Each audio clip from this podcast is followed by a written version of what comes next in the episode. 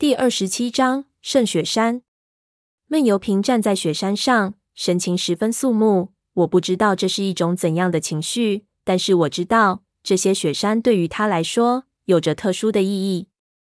可以想象，此时他的心中不可能是一片空白。这里的一切和他一定有相当的渊源，但是我连猜测的方向都没有。闷油瓶就这样站了很久。当晚我们没有继续前进，而是在雪地之中挖了一个雪窝。铺上防水布，燃起了无烟炉子，过了一夜。第二天，我们带着行李再次出发，继续往山中走。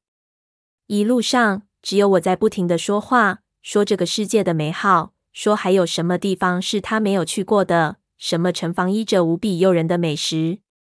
他始终没有说话，也没有表现出任何的情绪。其实我并不知道他对什么东西有兴趣。我搜刮我和他在一起的所有经过，寻找一些他似乎有兴趣的东西。比如说，他总是看着窗外。我觉得他对旅行可能有一种特别的喜好。开始的时候，我劝说的密度还是相当大的。可是到了后来，路越来越难走，我的体力消耗越来越大，我也只能缄默前行。一连走了几天，我们已经进入没有任何裸露地表。全是积雪覆盖的雪冠地带。站在高处向身后眺望，来时的所有村落都看不到了。一眼望去，我看到长白山山脉绵亘无际，这其中有上千个山峰和山谷，很多都是人迹罕至。我已经无法判断我们这次的路线是否和上次进山的路线一致。我克当时顺子带我们来的时候，曾经和我讲过一些山峰的名称：三圣雪山。耀子雪山，那时候那些山峰的样子似乎和我现在看到的都不一样。我记得当时潘子还有各种调侃，如今山和人都是另外一番景象了。那三天晚上，我们搭起了帐篷过夜。这里离我之前设定的要分开的线已经很近了，估计只有一天的路了。这天晚上，我们找到了一块比较干燥的地方，生起了火，坐在火堆前。他第一次沉默地把目光投向了我，我也盯了他好久。他一直就这么看着我，开始判断他的目光的焦点是不是我。但是我发现他真的是在看着我的时候，我觉得十分奇怪。我道：“我身上出什么问题了？我身后有一个怪物吗？”我问了几次，他都毫无反应。我想这人平时就不是特别正常，现在这个情况，我一定也无法理解，也无需理解。可是过了一会儿，他忽然问我要了一根烟，我递给他，以为他又要像以前一样直接嚼了，没想到他放到火中点燃了，接着真的抽了起来。鸭竟然会抽烟，我心中暗骇。在火光映照下，他忽然说道：“你准备跟到什么时候？”我不禁一愣，道：“和你没关系，这是我自己的事情。”他道。你继续跟着我的话，我明天会把你打晕。我看着他的表情，知道他绝对不是开玩笑，不由得一下就不知所措，结结巴巴地说：“你你想干什么？你可不要乱来。”他道：“你不会有事的。”我实在是又好气又好笑，道：“我不会让你把我打晕的。”他淡淡地道：“那你现在就可以逃跑，或者从现在开始。”和我保持相当远的距离。我道：“要多远？”闷油瓶道：“只要你离我没超过一百米，我都能用石头打中你。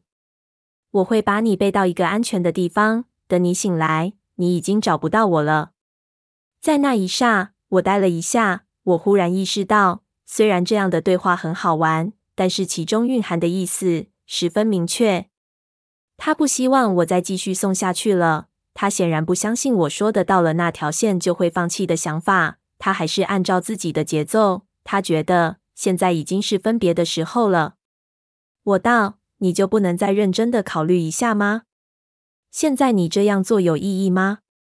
意义这种东西有意义吗？”闷油瓶对于“意义”这个词语少有的显出了些许在意。他看着熊熊燃烧的篝火，道：“意义这个词语本身就没有意义。”我看着他有三分钟之久，再没有说什么，然后转向走进了帐篷之中。我放弃了，我实在没有什么可说的了。如果可以的话，我想上去拍他几个嘴巴。我觉得他立即翻身起来家暴我的头的概率不大，但很可能我是打法着他的，他的速度太快了。如果是骂他的话，就好像是骂一块石头一样，毫无快感可言。该说的道理我都说了，我知道现在做什么都已经没用了，反正也只有一天的路程了。与其到了那条我自己定下的线的时候，我继续纠结无助，直至崩溃，最后被他打晕。不如就在这里放弃吧，我还可以在这里待着，目送他消失在雪原里。此时我已经决定了，明天天一亮我就回去。我会在这里做上一个记号，以后每年到这里拜一拜，扫扫墓。我躺进睡袋里，心中各种郁闷，无法入睡。躺了十几分钟，闷油瓶也走了进来，开始整理自己的东西。整理了一会儿，他才道。再见，我道，朋友一场，明天再走吧，我不会再跟着你了。他点点头，拿出守夜的装备就离开了帐篷。我心中满是绝望。你一个很好的朋友，执意寻死，你看着他，但是你阻止不了他。你和他之间隔着一层用任何工具都无法打穿的东西。你能用任何方式去触碰到这个东西，但是你却摸清到可以将它攻破的缺口。我决定了之后很难过，但是又觉得我是不是应该理解理解闷油瓶那句话？意义这个词语本身就没有意义。我转过脸去，心里慢慢的平静了下来，不去理睬外面的人，自顾自闭目养神。我在不知不觉中睡去，然后也不知道睡了多久，就被一种奇怪的声音吵醒了。那种声音在睡梦中听起来，好像是一群奇怪的人在唱歌。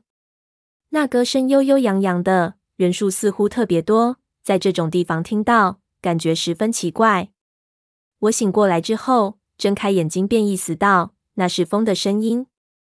我的帐篷正在左右摇晃着，里面用来照明的风灯好像随时会掉下来，光线一会儿亮一会儿暗。我起身走出去，发现四周起了大风。狂风卷着雪屑，正往山谷里灌来。闷油瓶不在四周，他的行李也不见了。狗日的，招呼也不打一声就走了。我摸摸头，想看看他是不是在我睡觉的时候已经打晕过我了。头上没事，看来他看我睡觉了，连打晕我都免了。我又看了看天，知道要糟糕了。这天气，如果我再犹豫下去，肯定要到大梅长白山的第一场大雪，今天肯定就要来了。如果再往山中走，基本是九死一生。我看到闷油瓶连一点食物都没有带走，心中感慨万千，知道一切已经成为定局了。风越来越大，帐篷几乎要被刮得飞起来。我看了看时间，往回走了三天，就能有补给的地方。而我走得越早，被暴风雪追上的机会就越小，于是我开始收拾自己的一切。等我把一切都装好，就看到四周雪坡上的积雪被刮得一丝一丝的在半空中飘舞，一切似乎随时会崩溃。在这之前，我觉得闷油瓶还是有生死的机会的，甚至是我回到旅游区之后，如果我告诉他们这山中有一个人失踪了，他们也许还会派遣人进山搜索。人多，说不定还可以把闷油瓶绑出来。但是现在这个天气情况，我怕就算是派一个团、一个师的人进去搜索，闷油瓶都没有生还的机会了。好就好在他没有什么亲人，没有什么牵挂。中国有一句老话：“吃了秤砣，铁了心。”闷油瓶决定了的事情，是没人能改变的。我走到这里，也算是尽了人事了。我压了压心中的各种悲伤，便开始往回走去。风越来越大，我才走了几步，忽然前面的雪坡上的积雪大片大片的滑下来，我的路开始越来越难走。走了几百米，我绕过一个山口，就发现糟糕了，前面的山体全部塌了下来。我看到一片之前没有见过的雪包。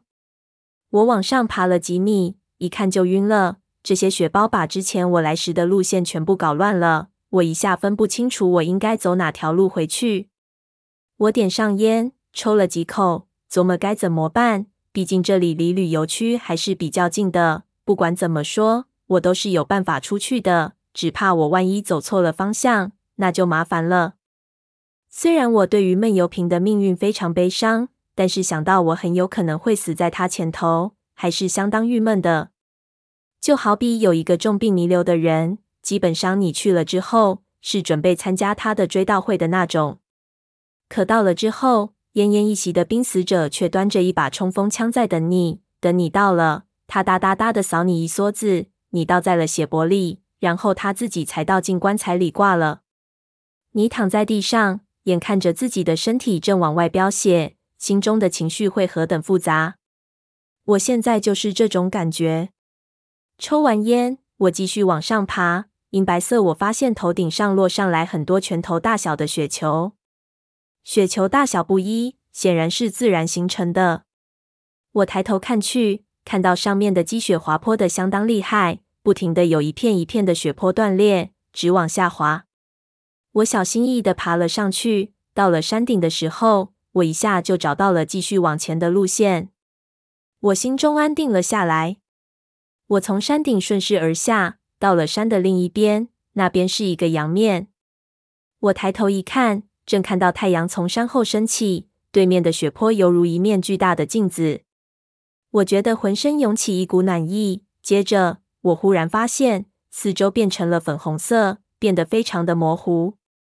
我愣了愣，心说这是怎么回事？随即我就意识到了，这是雪盲症。我立即闭上了自己的眼睛。我知道我自己绝对不能再使用眼睛了，再使用一下，眼前立即就会全黑，什么都看不见。